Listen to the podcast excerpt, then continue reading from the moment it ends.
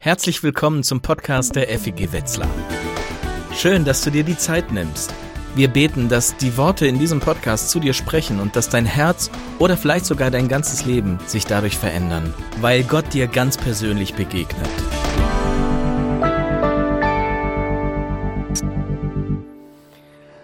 Guten Morgen, vielen Dank für die Musik euch. Guten Morgen hier im Saal, guten Morgen in den Livestream. Guten Morgen, wenn du das später mal im Podcast hörst. Ich freue mich sehr, mit euch heute nachzudenken über das Herz der Anbetung. Und Jenny Horn hat es schon gesagt, es klingt manch, für manche vielleicht so ein bisschen schwülstig, so ein bisschen, hm, ja, wir Männer sind da vielleicht auch manchmal so ein bisschen, I don't know, was da so kommt. Dabei ist Anbetung das Kernanliegen unserer Gemeinde, eins von fünf, eins von fünf Kernwerten. Anbetung Gottes. Und wir glauben, dass Anbetung auch ein Kernanliegen, ein Wesen, ein Grundmotiv. Davon ist Gott überhaupt zu folgen, Jesus zu folgen, zu glauben. Und deswegen ist gut, wenn wir heute mal vorstoßen zum Herz der Anbetung. Also wenn wir darüber nachdenken, was bedeutet das eigentlich, Gott so zu begegnen, dass man das Anbetung nennen kann, unabhängig von unserer Situation, unabhängig von unserer Stimmung, unabhängig von unserem Musikgeschmack, aber sehr abhängig davon, wer Gott ist, von seiner Person, von seinem Wesen, von seinem Charakter. Der dreieine Gott, Vater, Sohn, Heiliger Geist. Und Gott nicht so als theologische Wahrheit, die wir mal so ein bisschen betrachten und darüber befinden, sondern Gott als Gegenüber, als Gott als Gegenüber deines Lebens. Also nicht nur so in ein, zwei heiligen Momenten, sonntags oder unter der Woche, sondern auf der Langstrecke des Lebens. Darum soll es heute gehen. Und ähm, ich habe das Beste gleich zu Anfang mitgebracht. Den einen Satz, wenn du alles andere vergisst, ja nimm diesen Satz mit. Das ist das Herz der Anbetung, sage ich heute Morgen. Das Herz der Anbetung ist deine Wertschätzung Gottes als Gegenüber deines Lebens. Das Herz der Anbetung ist deine Wertschätzung Gottes als Gegenüber deines Lebens. Ein paar von euch sehen jetzt ein bisschen nachdenklich aus. Sehr gut. Wir werden diesen Satz so nach und nach auspacken. Und äh, du kannst eigentlich in der Bibel reinschauen, wo du willst, Altes Testament, Neues Testament, rechts, links, Mitte, ähm, ist ziemlich egal. Es taucht überall auf. Nicht immer mit dem Wort Anbetung, aber nicht nur da, wo das Verb anbeten verwendet wird, ist Anbetung drin, sondern Anbetung ist wesentlich breiter.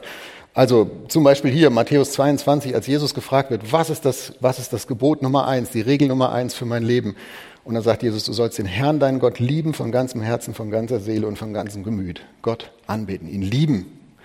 Gott, den Vater. Oder hier in Johannes 5, da sagt Jesus, Gott will, dass alle den Sohn ehren, also ihn selbst, wie sie den Vater ehren. Wer den Sohn nicht ehrt, der ehrt den Vater nicht, der ihn gesandt hat. Also Anbetung ist auch auf Jesus gerichtet. Ihn, ihn ehren, auch das ist Anbetung. Oder über den Vers haben wir letzte Woche an Pfingsten schon gemeinsam nachgedacht. Johannes 4, Gott ist Geist und die ihn anbeten, die müssen ihn im Geist und in der Wahrheit anbieten.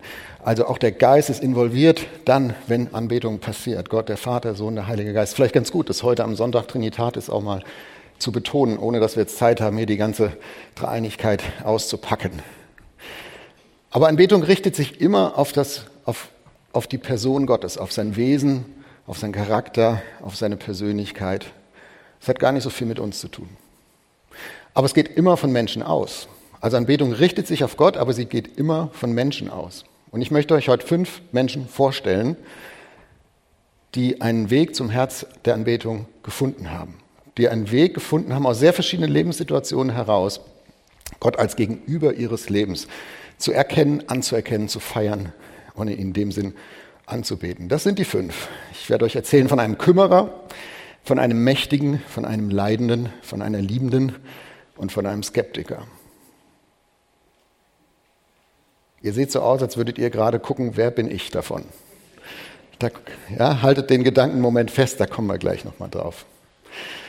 Und mein Gebet ist, dass ihr im Lauf dieser Predigt einen sechsten Weg entdeckt, nämlich euren, nämlich deinen, deinen Weg zum Herz der Anbetung. Die Facette Gottes, die du bewunderst, feierst, wo du dich darauf ausrichtest und wo du Gott als Gegenüber deines Lebens entdeckst. Aber wir haben ja noch 25 Minuten Zeit, von daher muss ja nicht gleich schon jetzt sein. Vielleicht sagst du am Ende genau, hier ist mein, hier ist meins, hier ist das sechste. Also fangen wir mal an mit dem Kümmerer. Der Kümmerer ist ein Hirte und er heißt David. Und wer auch immer in irgendeiner Gemeinde und Kirche mal im Kindergottesdienst war, kennt ihn von klein auf. Genau, der mit dem Goliath. Und David ist Hirte. Und er hat von klein auf auf Schafe aufgepasst, er hat sie versorgt, er hat sie beschützt, er hat sie, wenn sie sich verlaufen haben, wieder zurückgeholt. All diese Dinge, die ein guter Hirte ebenso macht. Und das ist auch Davids Zugangsweg in die Anbetung. Seine eigene Lebenserfahrung, sein eigenes Bild. Und später wird er König von Israel. Und als König, was Könige sagen und, und schreiben, das hebt man halt auf. Was Hirten sagen und schreiben, hebt man halt nicht auf. Also deswegen ist uns überliefert, was, was David dann später als König aufgeschrieben hat. Das ist einer der berühmtesten Psalmen. Und die Hälfte von euch kennt ihn wahrscheinlich auswendig. Psalm 23. Eigentlich ist das ein Anbetungspsalm. Eigentlich ist das ein Anbetungspsalm. Der Herr ist mein Hirte, mir wird nichts mangeln. Er weidet mich auf einer grünen Aue und führet mich zum frischen Wasser. Er erquicket meine Seele. Er leitet mich auf rechter Straße um seines Namens willen. Und ob ich schon wanderte im finstern Tal, fürchte ich kein Unglück. Denn du bist bei mir, dein Stecken und Stab, Hirtenstab, trösten mich. Du bereitest vor mir einen Tisch im Angesicht meiner Feinde. Du salbest mein Haupt mit Öl und schenkst mir voll ein. Gutes und Barmherzigkeit werden mir folgen mein Leben lang. Und ich werde bleiben im Hause des Herrn immer da. Für David ist Hirte genau das Bild, was er in der Anbetung hat für Gott. Gottes Wesen, Gottes Persönlichkeit, Gottes Charakter ist für David der Kümmerer, wie ein Hirte sich kümmert. Gott ist der, der ihn versorgt mit allem, was er zum Leben braucht. Gott ist der, der mit ihm geht, wenn es ins dunkle Tal geht und wenn es mal richtig eng wird im Leben. Gott ist der, der ihn beschützt vor seinen Feinden und Gott ist der, der ihm eine Perspektive gibt in die Zukunft. Und nichts kann Gott davon abhalten.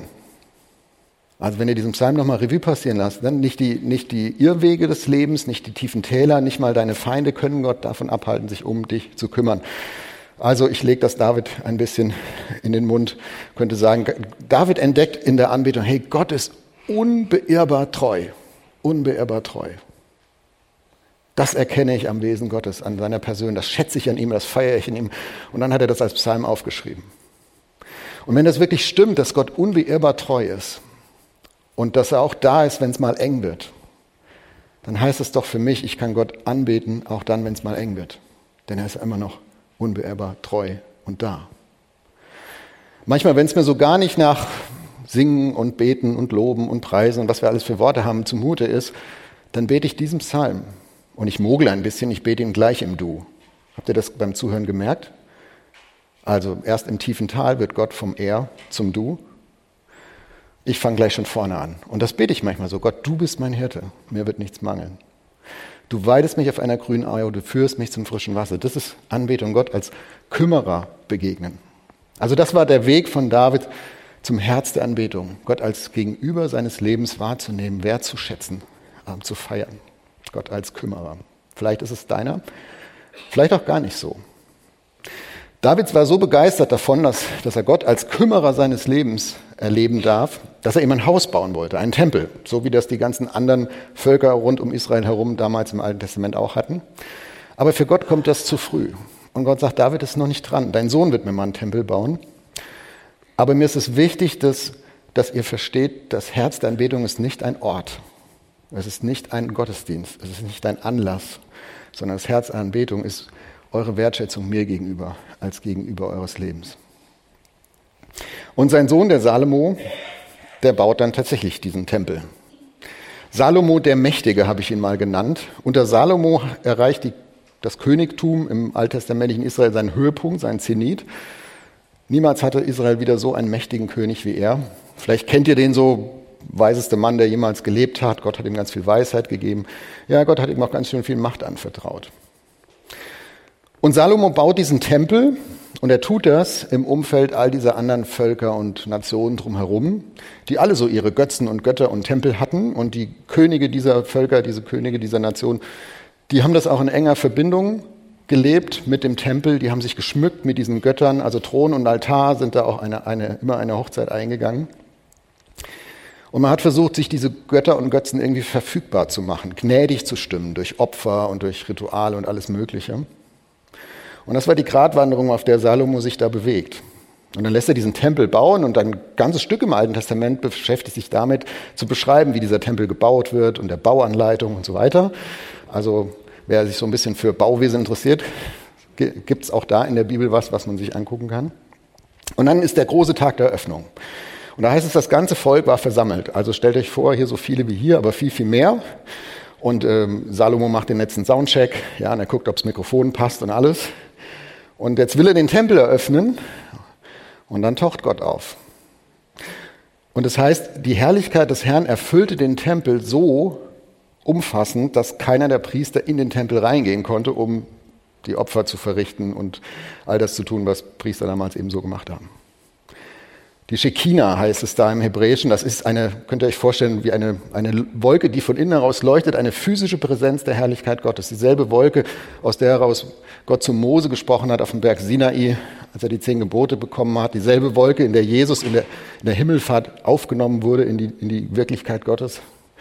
Diese Wolke erfüllt den Tempel und sie können den Tempel überhaupt nicht benutzen, weil Gott ihn benutzt. Und das ist Gottes Art zu zeigen, Leute, ihr könnt nicht über mich verfügen, ihr könnt mich nicht fassen, ihr könnt mich nicht in ein Gebäude sperren. Ich bin größer, ich bin herrlicher, ich bin mächtiger als das. Wie reagiert Salomo darauf? Mit Anbetung. Und es ist ein ganz langer Text, ein ganz langes öffentliches Gebet. Ich weiß nicht, was er sonst gesagt hätte, wenn, wenn Gott das nicht so gemacht hätte, aber auf jeden Fall in 1. Könige 8 könnt ihr nachlesen, was, was Salomo gebetet hat. Und ich habe es versucht, ein bisschen einzudampfen. Salomo betet, ist doch selbst der ganze weite Himmel zu klein für dich. Wie viel mehr dann dieses Haus, das ich gebaut habe, Herr mein Gott. Achte dennoch auf mein demütiges Gebet, richte deinen Blick Tag und Nacht auf dieses Haus, von dem du gesagt hast, hier soll mein Name wohnen. Wenn wir an dieser Stätte zu dir rufen, dann höre uns in deiner himmlischen Wohnung, höre uns und vergib uns alle Schuld. Betet ein mächtiger, der mächtigste König, der Israel je hatte, öffentlich. Also was Salomo damit sagt, sagt Gott, du bist groß und ich bin es nicht. Ich kann nicht über dich verfügen, obwohl ich hier der mächtige König bin. Du bist unverfügbar. Und Gott, du bist gnädig. Dieses Haus ist nur ein Symbol für dein Ohr, dass du uns hörst, denn du wohnst im Himmel. Wir bilden uns nicht ein, dass wir in diesem Haus, was ich gebaut habe, dass wir dich da irgendwie packen und fassen und einsortieren könnten, hübsch klein in so ein Kästchen. Du bist wesentlich größer als das. Und wir leben davon, dass du, obwohl du im Himmel wohnst, uns dein Ohr leist und dass du uns gnädig bist. Dass du uns das Gute schenkst, was wir nicht verdient haben und dass du uns vor, vor dem Bösen beschützt, was wir vielleicht verdient hätten. Dass du uns in Gnade begegnest. Wir, das ganze Volk Israel, wir sind davon abhängig. Ich, der König, bin davon abhängig. Also für, für Salomo ist der Weg zum Herzen der Anbetung der, dass er Gott als unverfügbar gnädig erlebt und feiert und das auch ausspricht und sagt, Gott, du bist unverfügbar, aber du bist gnädig und davon leben wir. Also Anbetung ist kein Trick, um Gott zu schmeicheln, damit er dann das tut, was du willst, sondern Anbetung ist ein Erkennen, ein Anerkennen, ein Feiern dessen, dass du Gott nicht schmeicheln kannst, sondern dass er unverfügbar ist und dass er gnädig ist, dass er uns so begegnet. Vielleicht ist das dein Weg zum Herz der Anbetung, vielleicht auch nicht. Kommen ja noch fünf, äh, drei. Und manchmal ist uns ja auch gar nicht so zumute, dass Gott gnädig ist, oder? Also manchmal begegnet uns Gott nicht als gnädig, sondern manchmal begegnet Gott Menschen auch als Zumutung. Und das ist die nächste Person, die ich euch vorstellen möchte, den Leidenden. Hiob. Hiobs Botschaft. Er ist zum Sprichwort geworden. Wenn du zum Sprichwort wirst, dann weiß, weiß man, dass du was erlebt hast, was was in die Tiefe geht. Hiob hat, ich mache es kurz, alles verloren, was er hatte. Zuerst seine Gesundheit, dann all seinen Besitz, dann alle seine Kinder. Drei Schicksalsschläge hintereinander. Und dann verliert er noch die Unterstützung seiner Frau, die sagt, fluche deinem Gott und stirb. Und Hiob sagt ganz tapfer, der Herr hat's gegeben, der hat's genommen, gelobt sei der Name des Herrn. Ich weiß nicht, ob ich das sagen könnte in dem Moment und ich finde, es klingt auch ein bisschen pflichtschuldig bei Hiob. Und dann kommen Freunde, die versuchen mit Hiob zu diskutieren. Erst wollen sie ihm eigentlich beistehen und dann halten diese Freunde es irgendwann nicht mehr aus. Die Spannung zwischen dem Leid, was Hiob tragen muss, und der Gedanken an einen gerechten Gott. Und das kriegen sie nicht zusammen. Und sie sagen, Hiob, irgendwas stimmt hier nicht. Also entweder ist Gott das Problem oder du bist das Problem. Und Gott kann ja nicht das Problem sein, also bist du es. Und dann reiten sie 39 Kapitel lang auf dem armen Hiob rum und versuchen ihn irgendwie dazu zu kriegen, rauszufinden und zu bekennen, wie er Schuld an dem hat, was er da erlebt hat. Und nach 39 Kapiteln hält Hiob nicht mehr aus und er fängt an, mit Gott zu rechten. Er fängt an, Gott das vorzuwerfen und er, er redet echt Tacheles und sagt Gott, wie kannst du nur? Wie kannst du gerecht sein wollen? Schau dir an, ich. Und da, da geht es wirklich ehrlich zur Sache. Zwei Kapitel lang. Und nach zwei Kapiteln hält auch Gott das nicht mehr aus. Und dann sagt er hier, weißt du was? Jetzt zeige ich dir mal meine Welt. Und dann zeigt, Hiob, äh, dann zeigt Gott Hiob seine, seine Macht, seine Größe, seine Herrlichkeit, die Probleme, mit denen er als Gott sich rumschlägt. Und Hiob versteht, Gott spielt in einer ganz anderen Liga als ich. Ich hatte ja keine Ahnung. Also wer bin ich, dass ich, dass ich versuche, Gott da Vorwürfe zu machen und ihn nachvollziehen zu wollen? Das geht ja gar nicht. Und dann gibt es dieses, dieses Gebet, wo ich sage, auch das ist Anbetung aus dem Leid heraus. Hiob 42. Da betet Hiob, ich erkenne, dass du alles vermagst und nichts, was du dir vorgenommen hast, ist dir zu schwer. Darum habe ich ohne Einsicht geredet, was mir zu hoch ist und ich nicht verstehe. Ich hatte von dir nur vom Hörensagen vernommen, nun aber hat mein Auge dich gesehen. Das ist Anbetung. Vom Hörensagen hin zu, nun hat mein Auge dich gesehen. Ist Hiob raus aus seinem Leid? Nein. Hat Hiob endlich verstanden, wie Gerechtigkeit Gottes funktioniert? Nein. Aber verstehst du, der Durst seiner Seele ist befriedet, der, der Hunger nach Gerechtigkeit ist gestillt, nicht weil er alles verstanden hat, sondern weil er zum Vertrauen gefunden hat. Und weil er Gott anbeten kann als den, der unverständlich gerecht ist. Unverständlich ja, gerecht auch ja. Beides.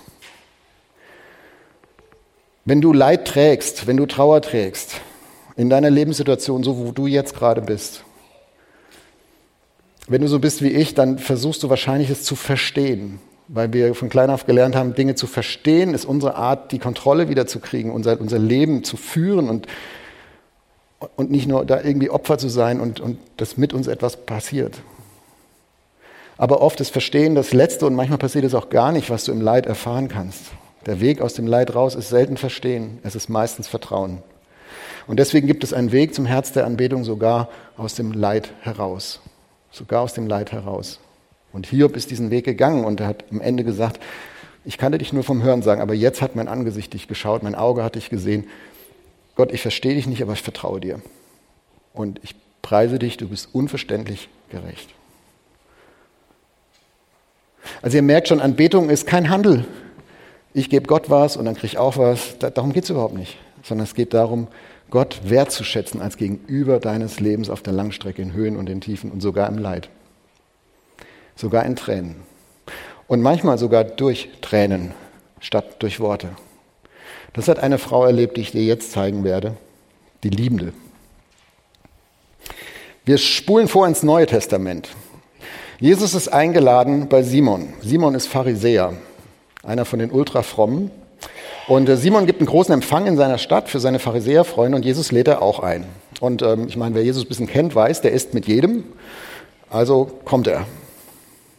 Wer auch kommt, ist eine Frau, die in dieser Geschichte nur die Sünderin genannt wird. Also ein bisschen vornehm verklausuliert, ja, sie ist eine Prostituierte und alle in der Stadt wissen es. Ihr Name ist uns nicht mal überliefert, aber das, was sie getan hat, wissen wir auch heute noch, 2000 Jahre später. Das zeige ich dir jetzt. Es gibt einen Grund dafür. Und diese Frau muss Jesus schon mal vorher begegnet sein. Und sie muss Jesus ihr ganzes Leben ausgeschüttet haben und sie muss von Jesus Vergebung zugesprochen bekommen haben, denn sie schleicht sich von hinten an den Tisch heran und damals, das müssten wir jetzt hier eigentlich mal vormachen, damals haben sie zu Tisch gelegen, wenn sie so vornehm gespeist haben. Also könnt ihr euch vorstellen, ne, so auf einen Ellenbogen gestützt und da hast du gegessen und die Füße waren irgendwie weg vom Tisch, so halb im Liegen. Ich weiß nicht, wie das bequem sein kann. Bin dankbar für Stühle. Auf jeden Fall schleift sich diese Frau hinten an die Füße von Jesus ran und dann, dann bricht es aus ihr heraus und sie weint und sie weint und ihre Tränen benetzen seine Füße und dann macht sie ihre Haare auf und ihre langen Haare trocknen diese Füße und dann hat sie ein Fläschchen mit mit kostbarem Salböl und damit salbt sie seine Füße. Sie kam mit einem Fläschchen von kostbarem Salböl, Lukas 7. Weinend trat sie an das Fußende des Polsters, auf dem Jesus lag, und ihre Tränen fielen auf seine Füße. Mit ihren Haaren trocknete sie ihm die Füße ab, bedeckte sie mit Küssen und salbte sie mit dem Öl. Tränen der Erschütterung, was sie aus ihrem Leben hat werden lassen, was ihr widerfahren ist, wie andere Menschen, Männer mit ihr umgegangen sind. Tränen der Dankbarkeit, dass Jesus ihr vergeben hat und dass bei Gott diese Schuld weg ist und Gott sie trotzdem noch ansieht, Tränen der Liebe und der Rührung, dass dieser Jesus, dass dieser Gott sie trotzdem noch liebt. Und Simon der Pharisäer sieht das alles und er, das fliegt überhaupt nicht mit ihm. Also er sagt, er denkt, Jesus, wenn du auch nur ein Prophet wärst, geschweige denn Messias, würdest du dich mit der da nie einlassen. Dann wüsstest du, wer das ist. Ich frage mich, woher Simon wusste, wer das ist.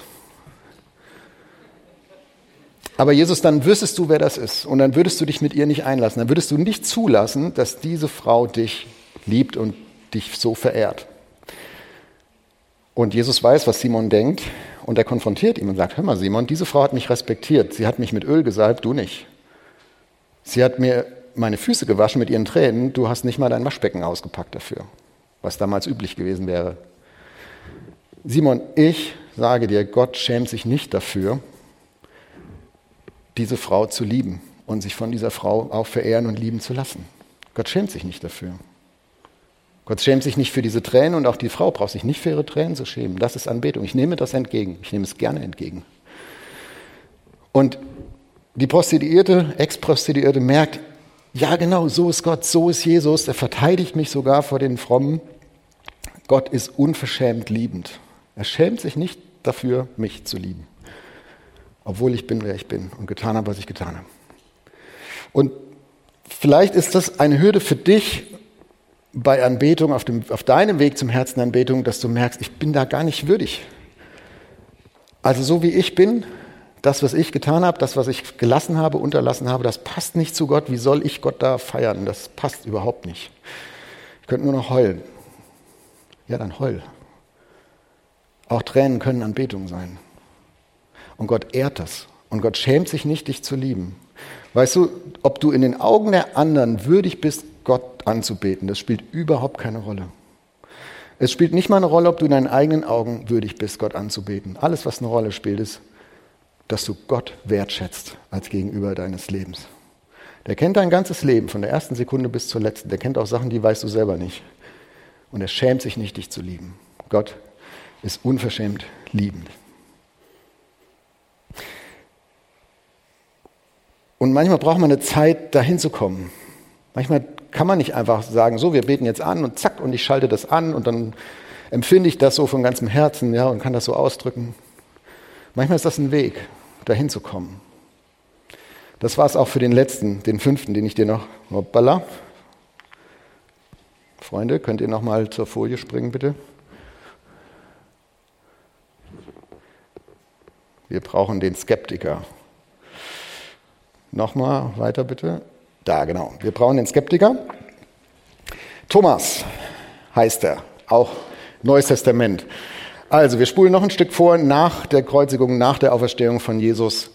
Ähm, viele von euch wissen das, haben wir nach Ostern auch drüber gesprochen hier. Also, Jesus ist auferstanden und er ist irgendwie noch Jesus und auch irgendwie was anderes. Er ist mehr Jesus als vorher, also er hat noch einen Körper und er kann essen und trinken und reden und lachen und wird erkannt von seinen Freunden und gleichzeitig ist er auch irgendwie übernatürlich. Er kann durch verschlossene Türen gehen, er taucht einfach auf. Also, wow, da ist irgendwas passiert. Und einmal sind die, die Jünger, seine Freunde, sind alle hinter verschlossenen Türen versammelt und dann taucht Jesus plötzlich auf. Und erst haben sie Angst und dann merken sie aber, ach, es ist ja Jesus und dann reden sie und lachen sie und fallen sich in die Arme und feiern ihn und so. Nur einer ist nicht dabei, Thomas. Ich weiß nicht, warum der nicht dabei ist, sagt uns die Bibel nicht an der Stelle, aber er ist nicht dabei. Und am nächsten Tag erzählen sie ihm davon, sagen, hey Thomas, wir haben Jesus gesehen, erlebt, Halleluja. Und Thomas ist Thomas. Thomas Geste des Lebens könnte man so symbolisieren. Ne? Er ist der mit den verschränkten Armen, sagt, das will ich erst mal sehen. Das glaube ich erst, wenn ich es selber sehe. So war er schon immer. Also wenn ihr in, in, den Evangelien mal lest, Thomas, Petrus war immer der, der Jesus rechts überholt hat ne? und sagt, wann kann es losgehen, Jesus? Ich weiß es besser als du, auf geht's. Und Thomas war immer der, der hinten stand. Oh, das will ich erst mal sehen. Und jetzt auch. Also er sagt, also dass Jesus auferstanden ist und erlebt und so, wenn ich das nicht selber sehe, wenn ich nicht selber die Wunden in seinen Händen mir angucken kann und mein, meine Hand in die Seitenwunde hier von dem Speer am Kreuz reinschieben kann, dann glaube ich das nicht. Da könnt ihr mir noch was erzählen. Gott, euer Wort ist nicht gut genug dafür, dass ich Gott anbete. Und dass ich Jesus anerkenne als den Auferstandenen. Eine Woche später sind sie wieder zusammen, diesmal mit Thomas, und Jesus taucht wieder auf. Und er dreht sich sofort zu Thomas und er sagt zu ihm, Johannes 20, reiche deinen Finger her und sieh meine Hände und reiche deine Hand her und lege sie in meine Seite und sei nicht ungläubig, sondern gläubig. Und das kickt den Thomas raus aus seiner Beobachtungshaltung, aus seinem Das will ich erst mal sehen. Thomas antwortete und sprach zu ihm, mein Herr und mein Gott. Das ist einer der kürzesten Anbetungssätze im ganzen Neuen Testament. Vom Zweifler, vom Skeptiker, mein Herr und mein Gott. Da steht nicht, dass Thomas das tatsächlich gemacht hat und gesagt, nee, Jesus, jetzt zeig erst mal deine Wunden, also ob das jetzt wirklich von Nägeln und so, muss man erst mal gucken und zeig mal deine Seite und gib mir mal die Lupe und ich will mir das alles angucken. Nein, es war für ihn auf einmal nicht mehr wichtig.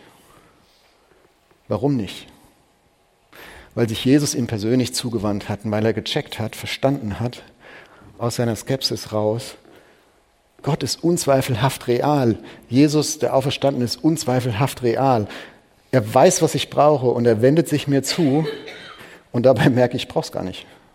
Was ich die ganze Zeit gebraucht habe, ist, Gott als Gegenüber meines Lebens zu sehen. Ich habe es nicht gebraucht, den Finger in seine Wunde zu stecken. Das habe ich gedacht. Und auf einmal kippt ein Leben der Skepsis, kippt auf einmal in Anbetung, aus der Skepsis heraus, mein Herr und mein Gott. Das hat keiner von den anderen so gesagt. Und Thomas erkennt und anerkennt und feiert Gott, feiert Jesus als unzweifelhaft real in diesem Moment. Und wenn du hier sitzt oder wenn du diesen Livestream guckst oder wenn du unseren Podcast hörst und du sagst, das bin ich. Gott ist für mich immer der Gott der anderen gewesen. Die haben mir sonst was erzählt und ich habe immer nicht verstanden, warum macht das bei mir nicht Klick. Vielleicht ist das heute der Moment, an dem es bei dir Klick macht und du verstehst und du entscheidest dich dafür und sagst, ich kann anbeten. Ich kann Gott als Gegenüber meines Lebens erkennen und wahrnehmen und anerkennen und feiern. Auch wenn ich immer der war oder die war, die mit verschränkten Armen dagestanden hat, Gott gegenüber. Weil sich dieser Gott in Jesus uns zuwendet. Und weil wir darauf reagieren können, antworten können, sagen, Gott, du bist unzweifelhaft äh, real. Also fünf Menschen, fünf Dimensionen, fünf Wege zum Herzen der Anbetung, fünf Facetten von dem, was, was die Menschen an Gott erkannt haben. Und vielleicht ich hoffe, du begreifst, es gibt nicht den einen Weg und es gibt nicht die eine Eigenschaft Gottes, um die es geht bei Anbetung, sondern so viele Menschen wie hier sitzen, so viele wie wir online zusammen sind, so viele verschiedene Wege kann es geben. Und es gibt nicht nur die eine Lebenssituation, aus der heraus du ins Herz der Anbetung vorstoßen kannst. Es geht aus jeder wenn es aus Leid geht und aus Tränen geht und aus Macht herausgeht und aus Hirtenempfinden herausgeht, dass Gott sich dich versorgt und kümmert, und ich hätte noch viele andere Beispiele hier erzählen können aus der Bibel, dann, dann geht es auch für dich und für mich. Der Kümmerer, der Mächtige, der Leidende, die Liebende, der Skeptiker. Wenn man alles zusammenträgt, dann feiern sie gemeinsam, obwohl sie sich untereinander gar nicht gekannt haben. Thomas vielleicht die Prostituierte, I don't know. Aber als unbeirrbar treu, als, als unverfügbar gnädig, als unverständlich gerecht, als unverschämt liebend, als unzweifelhaft real. Und da ist noch Platz hier unten drunter. Es ist Platz für dich.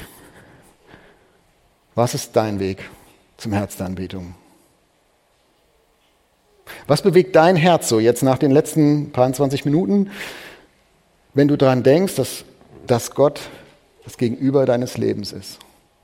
Was ist heute der sechste Weg der Anbetung? Das kannst nur du beantworten. Vielleicht sagst du, oh, da brauche ich aber noch ein bisschen mehr Zeit. Ah, da muss ich mich noch mal mit beschäftigen. Kann ich da irgendwas nachlesen? Ja, kannst du. Es gibt ein Predigt-Handout. Ähm, das kannst du hier auf der Webseite äh, bei uns runterladen und kannst dich damit nochmal, die Bibeltexte nochmal nachlesen. Da sind ein paar Fragen drin, da ist auch ein Gebet drin. Das kannst du einfach mal laut lesen für dich und sprechen und sagen, Gott, das soll mein Gebet sein für dich. Stichwort Gebet, vielleicht wünschst du dir, dass jemand dir mal hilft, das auszudrücken, das mal in Worte zu fassen. Vielleicht hast du Gott das schon lange nicht mehr gesagt oder noch nie gesagt, was du an ihm großartig findest und wundervoll und also wirklich ehrlich, e-, egal wo gerade deine Lebenssituation ist. Ähm, dann bete ich gleich mit uns zusammen und hinten in den Ecken hier vom Raum, wenn du heute hier im Saal bist, dann, dann kannst du das in Anspruch nehmen während dem Abendmahl nachher. Gebetsdienst, das heißt, da, helfen Menschen dir, das mal in Worte zu fassen, was du Gott sagen willst. Das kann der Moment sein, der aus einem langen Leben der Skepsis einen Moment, einen Weg zum Herzen Anbetung macht. Und wenn wir gleich das Abendmahl miteinander feiern, dann tun wir das auch in dieser Haltung. Das Herz der Anbetung ist deine Wertschätzung Gottes gegenüber, als gegenüber deines Lebens. Dann tun wir das im Blick auf das, was Gott in Christus am Kreuz für uns getan hat. Also, ich lade euch aufzustehen, wir beten zusammen und dann singen wir im Stehen auch ein Lied, was das nochmal vielleicht für dich in Worte fasst, in, in, in, Noten fasst. Danke, wenn ihr uns da leitet. Das Herz der Anbetung, die Heart of Worship. Ähm, wir beten und dann singen wir und dann erkläre ich euch, wie das mit dem Abendmahl funktioniert.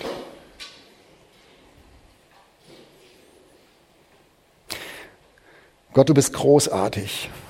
Du bist wunderschön. Du bist mächtig. Du bist unbeirrbar treu. Du bist unverständlich, aber gerecht. Du bist unverschämt liebend. Du bist unzweifelhaft real und vieles, vieles mehr. Und wir wollen dich feiern dafür, wir wollen dich anbeten dafür, wir wollen dir das erkennen und anerkennen. Und ich bete, dass das nicht eine abstrakte Wahrheit in unserem Kopf ist, sondern ein Commitment in unserem Herzen.